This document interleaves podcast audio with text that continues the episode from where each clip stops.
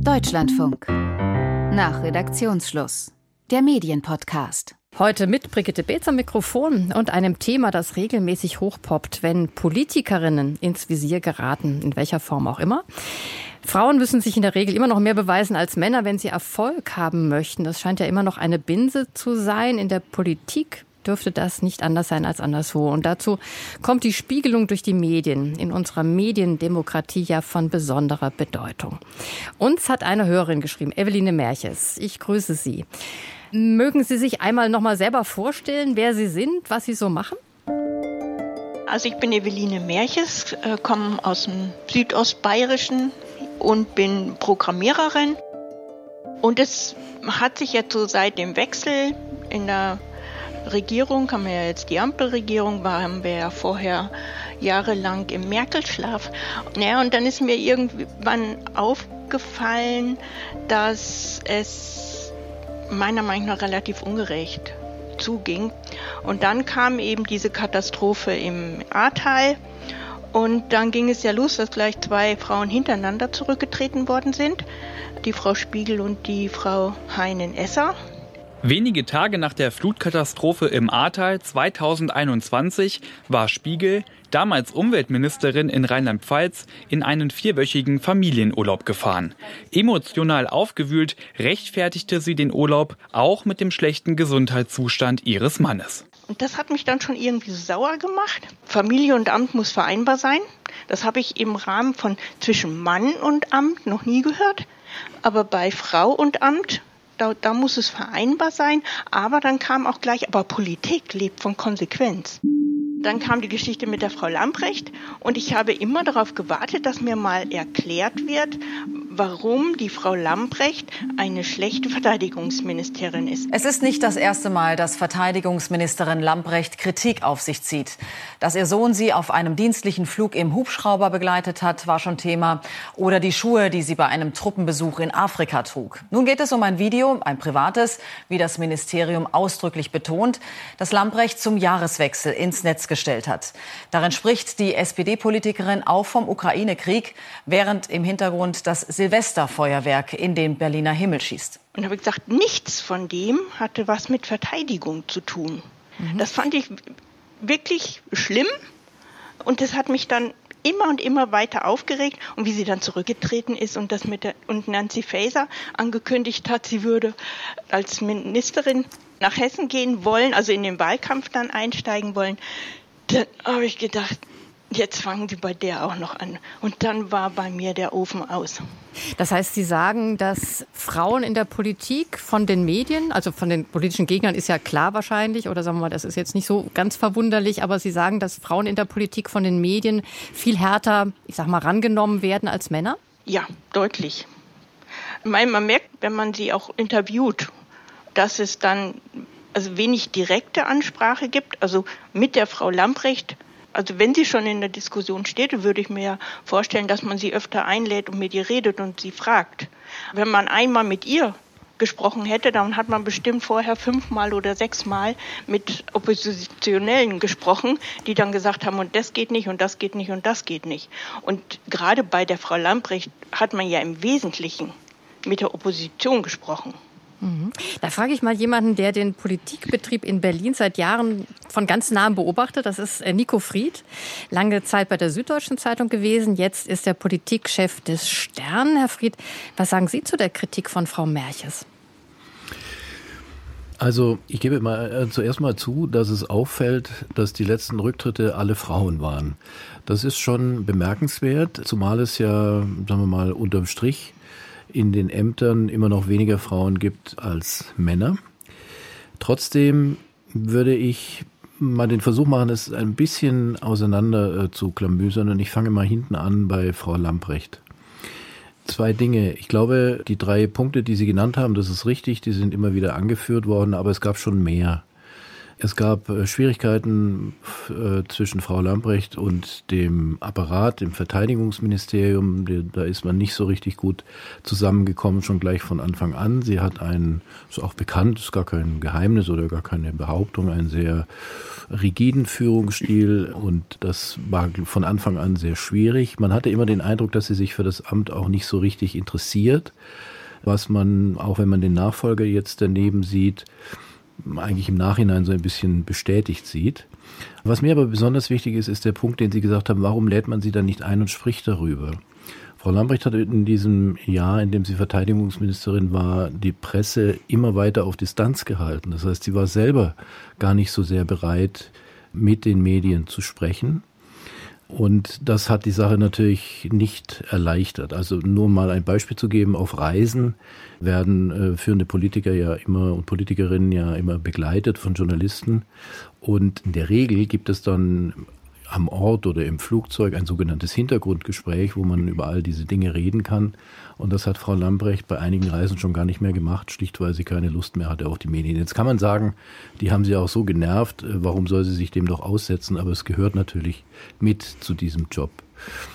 Bei Frau Spiegel war es ein bisschen unglücklich, weil sie halt auch äh, nicht von Anfang an alles gesagt hat, wie das äh, in diesen schwierigen Tagen abgelaufen ist. Aber es ist schon ein sehr tragischer Fall, weil hier eine politische Karriere auf sehr unglückliche Weise mit privaten äh, Schwierigkeiten kollidiert ist und äh, sie deswegen Mühe hatte in diesem Amt. Und es ist natürlich auch undankbar, wenn man in einem neuen Amt in Berlin im Bund zurücktreten muss für Verfehlungen, die in einem alten stattgefunden haben. Aber das ist nicht der erste Fall dieser Art. Also es ist sicher richtig, dass Frauen nach wie vor, das würde ich schon auch so sehen, ich weiß nicht, ob es wirklich schärfer ist, aber unter, unter, so einer besonderen Form der Beobachtung stehen, ob sie einem Amt tatsächlich gewachsen sind oder nicht. Aber trotzdem würde ich dafür appellieren, die Einzelfälle da sich sehr genau anzuschauen, so wie ich es gerade versucht habe, Ihnen darzulegen. Wären denn Männer in denselben ja, Zusammenhängen genauso angegangen worden, habe ich mich oft gefragt, Herr Fried? Ja, also ich äh, glaube schon, dass es in der Vergangenheit auch Fälle von Männern gegeben hat, die, wenn ihnen Fehler unterlaufen sind, auch hart angegangen worden sind. Denken Sie mal, wenn wir mal im, im Falle des Verteidigungsministeriums bleiben, an Franz Josef Jung. Das war übrigens auch so ein Fall, der später von einem anderen Amt noch zurücktreten musste, dem des Landwirtschaftsministers, weil er als Verteidigungsminister äh, Fehler gemacht hatte. Karl Theodor zu Guttenberg mit seiner berühmten Doktorarbeit, auch so ein Fall. Trotzdem, äh, ich würde es mal andersrum drehen. Es gibt Männer, die sehr geschickt darin sind, nicht weiter aufzufallen. In der aktuellen Regierung wäre Volker Wissing so ein Fall. Den ja. finden Sie eigentlich kaum in der Öffentlichkeit. Und trotzdem ist eigentlich offensichtlich, dass er dem Job und dem, was er da zu tun hat, und das ist ja nicht ganz unwichtig, Verkehrspolitik gerade mit Blick auf den Klimaschutz, dass er dem eigentlich nicht gerecht wird. Dadurch, dass er aber wenig auftaucht, bietet er auch wenig Angriffsfläche. Und äh, das ist äh, möglicherweise ein, wenn ich mal so sagen darf, ein sehr männliches äh, Verhaltensmuster, ein sehr geschicktes, was einen dann auch der Kritik entzieht. Aber das muss ich sagen, da widerspricht sich aber was. Die Frau Lambrecht, haben Sie gesagt, hat sich die Presse so ein bisschen vom Hals gehalten, grob gesagt. Und dann haben sie sie halt hergezerrt. Aber den Herrn Wissing, den zehrt niemand her. Weil ich meine, ich, man kann ja dann trotzdem, wenn er sich zurückzieht, dann kann man ja trotzdem schauen, was er macht. Und dann wäre es doch Aufgabe gerade der Medien, zu sagen, da sitzt einer an der Schaltstelle und der tut nichts. Ja, ich glaube schon, dass das auch stattfindet. Es gibt einen Unterschied zwischen Herrn Wissing und Frau Lambrecht. Das ist der, dass Frau Lambrecht wegen der internationalen Lage, wegen des Krieges in der Ukraine als Verteidigungsministerin, auch wegen der Waffenlieferungen natürlich, neben dem Bundeskanzler, der Außenministerin, dem Wirtschaftsminister sehr stark im Fokus stand. Von vornherein sehr viel mehr als Herr Wissing, bei dem es jetzt so nach und nach auffällt. Und ich, ich glaube schon, dass es stattfindet, dass die Medien das auch thematisieren. Bei Frau Lambrecht war die Entwicklung eher in der entgegengesetzte Richtung, dass sie eben sehr stark der Aufmerksamkeit ausgesetzt war und sich dem nach und nach entzogen hat. Das ist der Unterschied aus meiner Sicht. Mhm, wobei das sich aber auch schon wieder ein bisschen, dann würde ich wirklich Frau Merches äh, zustimmen, jetzt auch wieder widerspricht, oder? Ich meine, wäre es nicht die Aufgabe der Medien, dann zu sagen, Klimapolitik ist doch so wichtig, also dass man wirklich genauer auf Herrn Wissing auch gucken müsste? Ja, das, ich glaube schon, dass das stattfindet, sowohl von den Medien wie auch von der Opposition.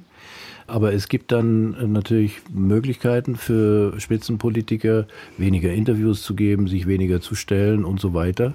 Also um sich selber dann nicht dazu äußern zu müssen. Aber dass, dass die Medien da ihrer Aufgabe nachkommen, würde ich jetzt schon sagen. Also ich würde Ihnen da einfach widersprechen.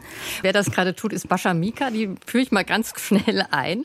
Ex-Chefredakteurin der Taz, Ex-Chefredakteurin der Frankfurter Rundschau, bekennende Feministin, äh, bekannte Publizistin.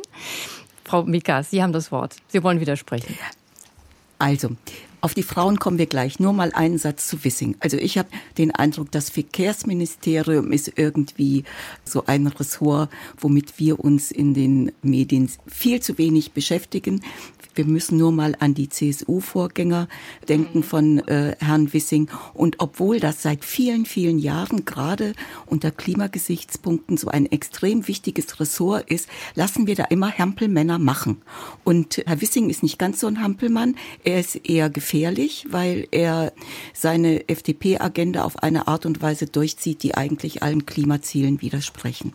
Und was die Frauen angeht in den Ressorts, Herr Fried, ich gebe Ihnen zum Teil recht, aber ich glaube, was Sie zu wenig betonen, sind die strukturellen Aspekte. Und ich glaube, Frau Merches, dass Ihnen gerade diese Aspekte auch besonders wichtig sind, wenn ich Sie richtig verstanden habe. Also, das ja. ist eine Frage der politischen Struktur, aber auch der Medien ist, inwieweit wir Männer und Frauen in den jeweiligen Jobs beurteilen und wie wir sie beobachten. Und dass man meiner Meinung nach immer noch feststellen kann, dass äh, sowohl im Politikbetrieb als auch im Medienbetrieb Formen von struktureller Diskriminierung sind, die uns zum Teil gar nicht allen bewusst sind. Also ich glaube auch, äh, wenn wir uns bemühen, einen geschlechtergerechten Blick zu haben, dass uns da immer noch sehr viele Fehler unterlaufen, unternehme ich Frauen und mich im Besonderen überhaupt nicht aus.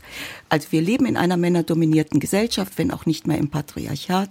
Und diese männerdominierte Gesellschaft ist einfach ein unglaublicher Filter, mit dem wir das Leben betrachten. Und da sind auch wir Frauen durchaus Komplizinnen dieses Systems, obwohl wir Frauen, und ich rede jetzt noch nicht mal von allen Menschen, die sich als genderfluid verstehen, aber die uns Frauen diskriminiert und gleichzeitig machen wir in diesem Theater mit. Und wir haben ja nicht nur den Fall Christine Lamprecht, wir haben Annegret Kramp-Karrenbauer, wir haben Andrea Nahles, wir haben Annalena Baerbock, die zwar in ihrem jetzigen Job nicht gescheitert ist, aber eben auch im Wahlkampf, den sie geführt hat, sehr hart angegangen worden ist. Und was man allerdings immer sagen muss, und deswegen gebe ich Ihnen ja zum Teil auch recht, alle diese Frauen haben natürlich auch politisch Fehler gemacht. Und wir könnten jetzt jede einzelne Person durchgehen, um uns anzugucken, wie schwerwiegend waren eigentlich diese Fehler.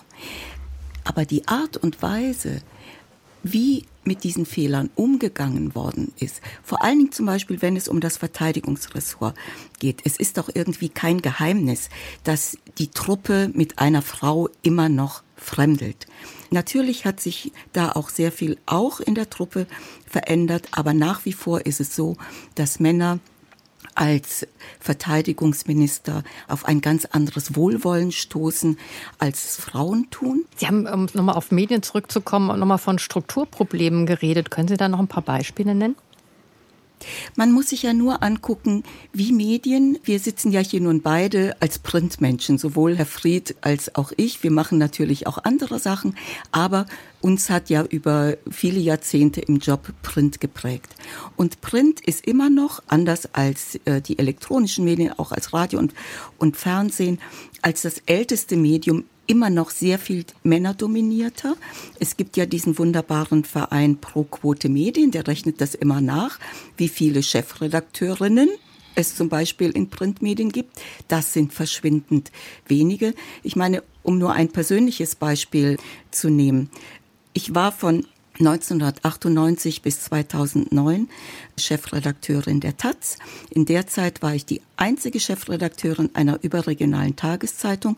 Als ich begonnen habe 1998, als ich 2009 ausgeschieden bin, aus der Taz war ich immer noch die einzige Chefredakteurin einer überregionalen Tageszeitung. Das ist doch irre. Und jetzt müsste man denken, okay, das war 2009, das ist jetzt 15 Jahre her, bis dahin hat sich eigentlich viel geändert. Nein, es hat sich viel zu wenig geändert. Das heißt, es gibt sehr viele Frauen im Journalismus, aber wenn Sie sich die Spitzen angucken, dann sind die immer noch hauptsächlich von Männern besetzt, auch in Ressortleitungen, vor allen Dingen auch, wenn es um harte Fächer geht, das heißt Politik, Innenpolitik, Außenpolitik. Frauen dürfen dann natürlich äh, gerne mal das Soziale machen. Und es ist eine alte Kamelle und ich finde das so furchtbar, dass sich an dieser alten Kamelle immer noch so wenig ändert. Und selbstverständlich sind diese Strukturprobleme in den Medien, und ich habe jetzt ja nur als Beispiel die Printmedien genommen, wirken die sich natürlich auf die Berichterstattung aus. Das bedeutet nicht, dass Frauen die besseren Journalistinnen sind, aber sie sind nach wie vor anders geprägt, anders erzogen, anders sozialisiert und machen in einem Umfeld andere Erfahrungen, als es Männer tun. Mit anderen Worten, wenn man sich eben anguckt, wie Männer berichten, dann ist das halt nur die halbe Sichtweise der Welt und wir Frauen sind die zweite Hälfte der Welt. Deswegen ist es so wichtig, dass Frauen im Journalismus nicht nur 50-50 vertreten sind, sondern in allen Positionen vertreten sind, dass sie die Welt nicht nur erklären, beschreiben, kommentieren können, damit eine vollständige Sichtweise entsteht. Und wenn das nicht der Fall ist, dann gibt es eben eine Schieflage auch in der Beurteilung von Frauen in bestimmten Positionen, zum Beispiel in politischen Positionen. Genau, das war nämlich dann, als die Frau Lambrecht, als es durchgesickert ist, dass sie zurücktreten wird, das war ja ungefähr eine Woche vorher, da ist es ja schon gleich losgegangen, wer wird sie denn ersetzen? Und da war in jedem, den man dann gefragt hat, der hieß, naja, ganz am Anfang war es die Eva Högel, könnte es sein, weil die kennt sich ja im Bereich aus. Und ja, aber es könnte auch jemand anderes sein und so. Aber die SPD hat ja da diese 50-50-Regelung, die Sie ja jetzt angesprochen haben, ist ja gewünscht. Die gibt's da. Und ab dann war die Eva Högel raus. Und dann kam immer sowas wie, kommt denn als nächstes Kompetenz oder wird's wieder eine Frau, weil ja die SPD diese 50-50-Regel machen will. Und das fand ich total schlimm. Und wie dann der neue Verteidigungsminister äh, gefunden war und er das erste Interview gegeben hat, war die erste Frage eures äh, Interviewers dort, haben die gedient? Und damit waren wir in den 60er Jahren. Und da habe ich gedacht, um Gottes Willen, wo, wie weit geht das jetzt noch? Wir haben wir jetzt heute keinen Verantwortlichen vom Deutschlandfunk hier, aber das war ja auch in der geschriebenen Presse zu lesen. Er hat auch gedient, er war auch im Fernsehen so nachzuhören. Ähm, Herr Fried, Sie als unser Quotenmann, wie haben Sie das beobachtet? Ja, das ist die berühmte Frage beim Verteidigungsminister. Ich, ich, ich habe den Eindruck gehabt, dass das im Falle Pistorius eigentlich fast ironisierend äh, thematisiert wurde, weil es ja bei ihm auch schon so endlos lange zurückliegt. Ich, ich weiß nicht, 30, 35 Jahre, dass er gedient hat, Grundwehrdienst gemacht hat. Er ist nicht also mehr der das, Jüngste, das ist genau. definitiv ist das äh, kein Kriterium gewesen, um Boris Pistorius zum Verteidigungsminister zu machen. Aber eins will ich schon sagen, und da würde ich, äh, ich hoffe, da renne ich bei Ihnen offene Türen ein. Die Quotenregelung, die der Bundeskanzler verkündet hat, das war ein Wahlversprechen. Und das hat er dann sowieso schon, naja, so mit Hängen und Würgen nur eingehalten, weil er sich selbst ja rausgezählt hat. Also die Minister- und Ministerinnenverteilung im Kabinett ist 50-50. Also ich bin ich, Olaf Scholz und dann 50-50. Und dann ist Frau Lambrecht zurückgetreten und es wurde Herr Pistorius. Das heißt, die 50-50-Regelung ist aufgehoben man kann das auch machen. Also es gibt Situationen, da muss man dann sagen, wir nehmen jetzt den oder die Beste. Ich will das jetzt gar nicht beurteilen, ob das Herr Pistorius ist oder nicht. Was mich aber wirklich gestört hat, ist, dass dann sehr viele, zum Beispiel Herr Klingbeil, der SPD-Vorsitzende, hinterher gesagt hat, das ist jetzt wirklich die richtige Besetzung und jemand Kompetentes und so, weil damit diskreditiert man nämlich im Nachhinein die 50-50-Regelung und sagt, tatsächlich, es ist nur Quote und damit nimmt man von vornherein in Kauf, dass es Kompetenzverluste gibt. Das hat mich wirklich sehr gestört.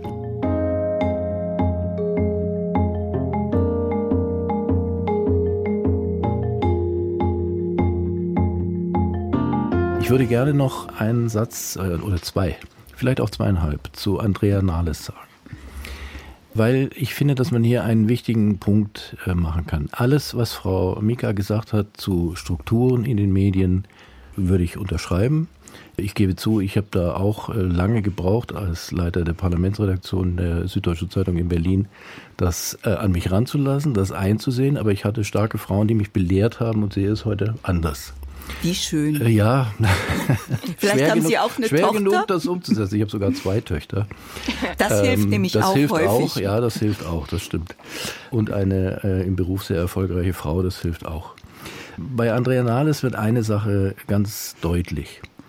Es ist so, dass Medien, jetzt mal geschlechtsneutral, auch sehr stark erstmal wiedergeben, was sich an Problemen in der Politik abspielt oder an, an Prozessen in der Politik abspielt. Warum sage ich das im Fall Andrea Nahles?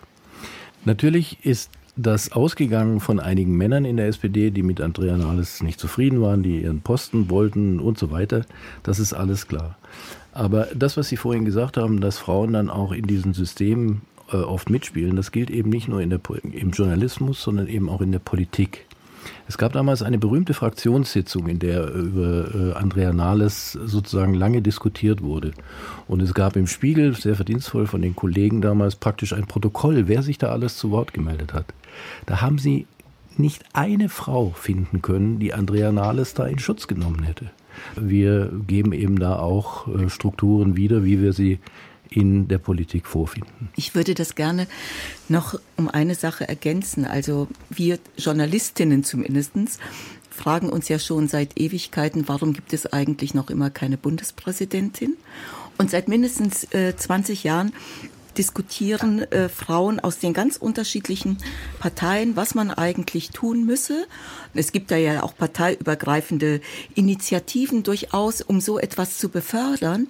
Aber am Schluss wirkt immer die Parteiräson auch bei Frauen. Und das ist das, was Sie eben auch beschrieben haben, dass auch Frauen sich, statt sich an bestimmten Stellen zu vernetzen, statt ähm, sich solidarisch zu zeigen an Punkten und zwar nicht, weil ein Fehler kein Fehler ist, nur weil es eine Frau gemacht hat, aber weil man auch immer die strukturellen Bedingungen mitbedenken muss, auch die Bedingungen, die dazu führen, dass Frauen möglicherweise in bestimmten Spitzenjobs mehr Fehler machen als Männer oder eben andere Fehler machen, die dann ihnen noch mehr auf die Füße fallen.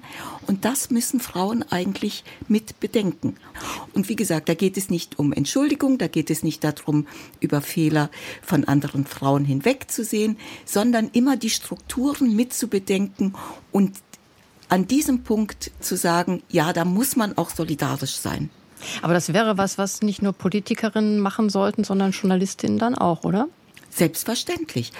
Aber es darf eben nicht so weit gehen, dass wir dann sagen, wir Journalistinnen kritisieren keine Politikerinnen. Das ist natürlich kompletter Quatsch.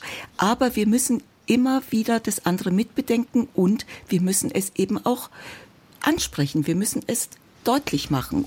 Nun haben Sie erzählt, es gab noch keine Präsidentin. Wir wissen ja alle, dass es noch keine Bundespräsidentin gab. Aber wir hatten ja lange Jahre eine Kanzlerin. Äh, warum war das bei der anders? Oder ist das nur im Rückblick so, dass ähm, wir Frau Merkel gar nicht so als unter, was heißt unterdrückt oder als zu hart äh, beurteilte Bundeskanzlerin wahrnehmen? Ich erinnere mich an einen Termin, äh, auf den ich die Kanzlerin begleitet habe oder also den ich als Journalist verfolgt habe. Das war in Düsseldorf im Ständehaus. Da gibt es so Einladungen von Politikern und Politikerinnen immer wieder und da war die Bundeskanzlerin eingeladen. Das war, da war sie schon viele Jahre im Amt. Und da ist sie reingelaufen und an diesen Tischen, das waren so 200 Leute, saßen fast nur Männer. Das war sozusagen die Düsseldorfer Bürgergesellschaft. Und da ist mir das, obwohl ich das schon so oft erlebt habe, auch auf Parteitagen und sonst wie gesehen habe, ist mir so klar geworden, in welchem Umfeld sich diese Frau all die Jahre immer wieder bewegt hat. Da war wahrscheinlich die Partei so wenig frauenfördernd, die CDU lange war, äh, noch gar nicht das größte Problem, sondern einfach so ganz normale gesellschaftliche Strukturen, in denen sie sich da immer bewegt hat. Und ich glaube, dass Frau Merkel, die hat eine Gabe gehabt, Männer auch auflaufen zu lassen in ihrem ganzen Dominanzverhalten. Zum Beispiel schon ganz am Anfang in der Finanzkrise.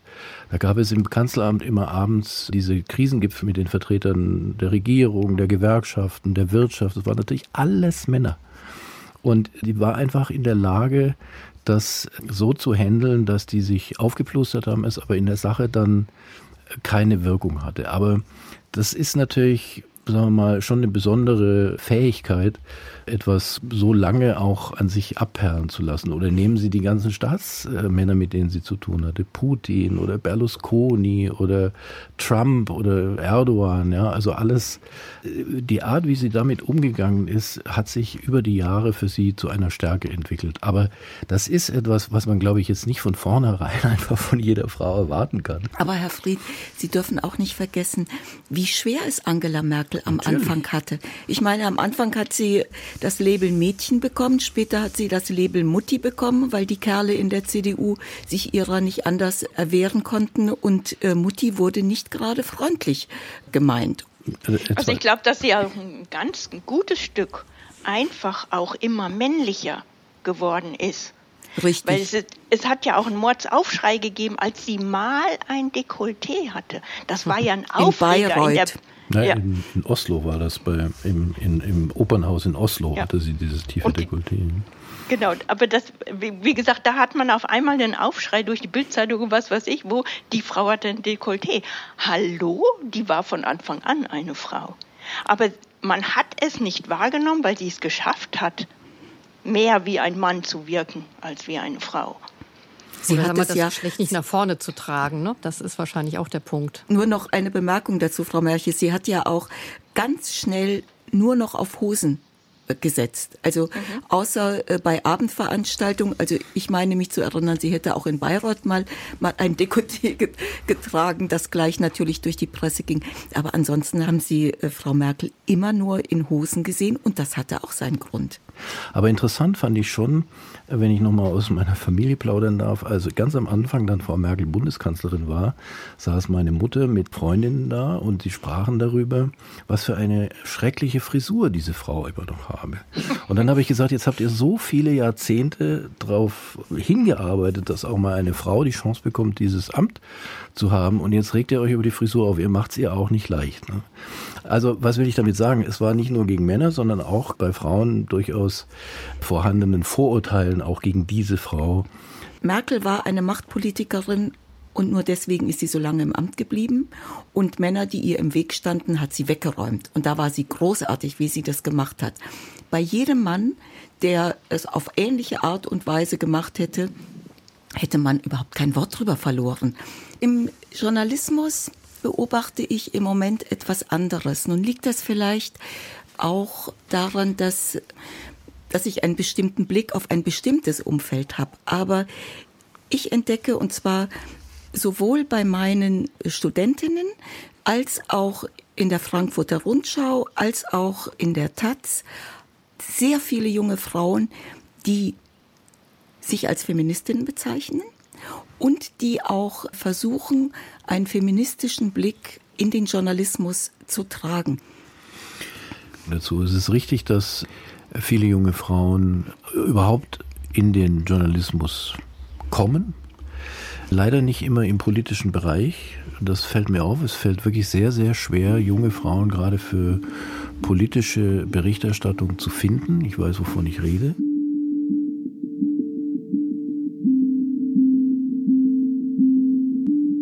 Frau Merches, jetzt haben wir schon so lange geredet. Was, möchten, was würden Sie denn sich vom Journalismus wiederum erwarten? Also was Sie nicht möchten, ist klar. Ne? Also Sie möchten nicht, dass Frauen härter beurteilt werden als Männer. Aber haben Sie darüber hinaus noch ähm, Anregungen, Wünsche?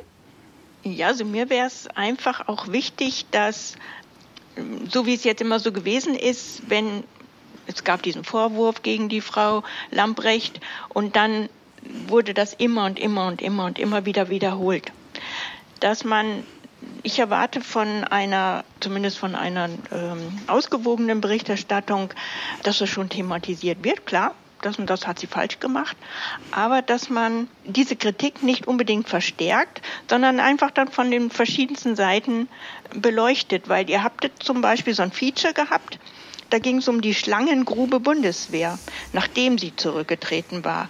Und hat dann vieles erklärt, warum sich die Frau Lamprecht zum Beispiel hart getan hat dort.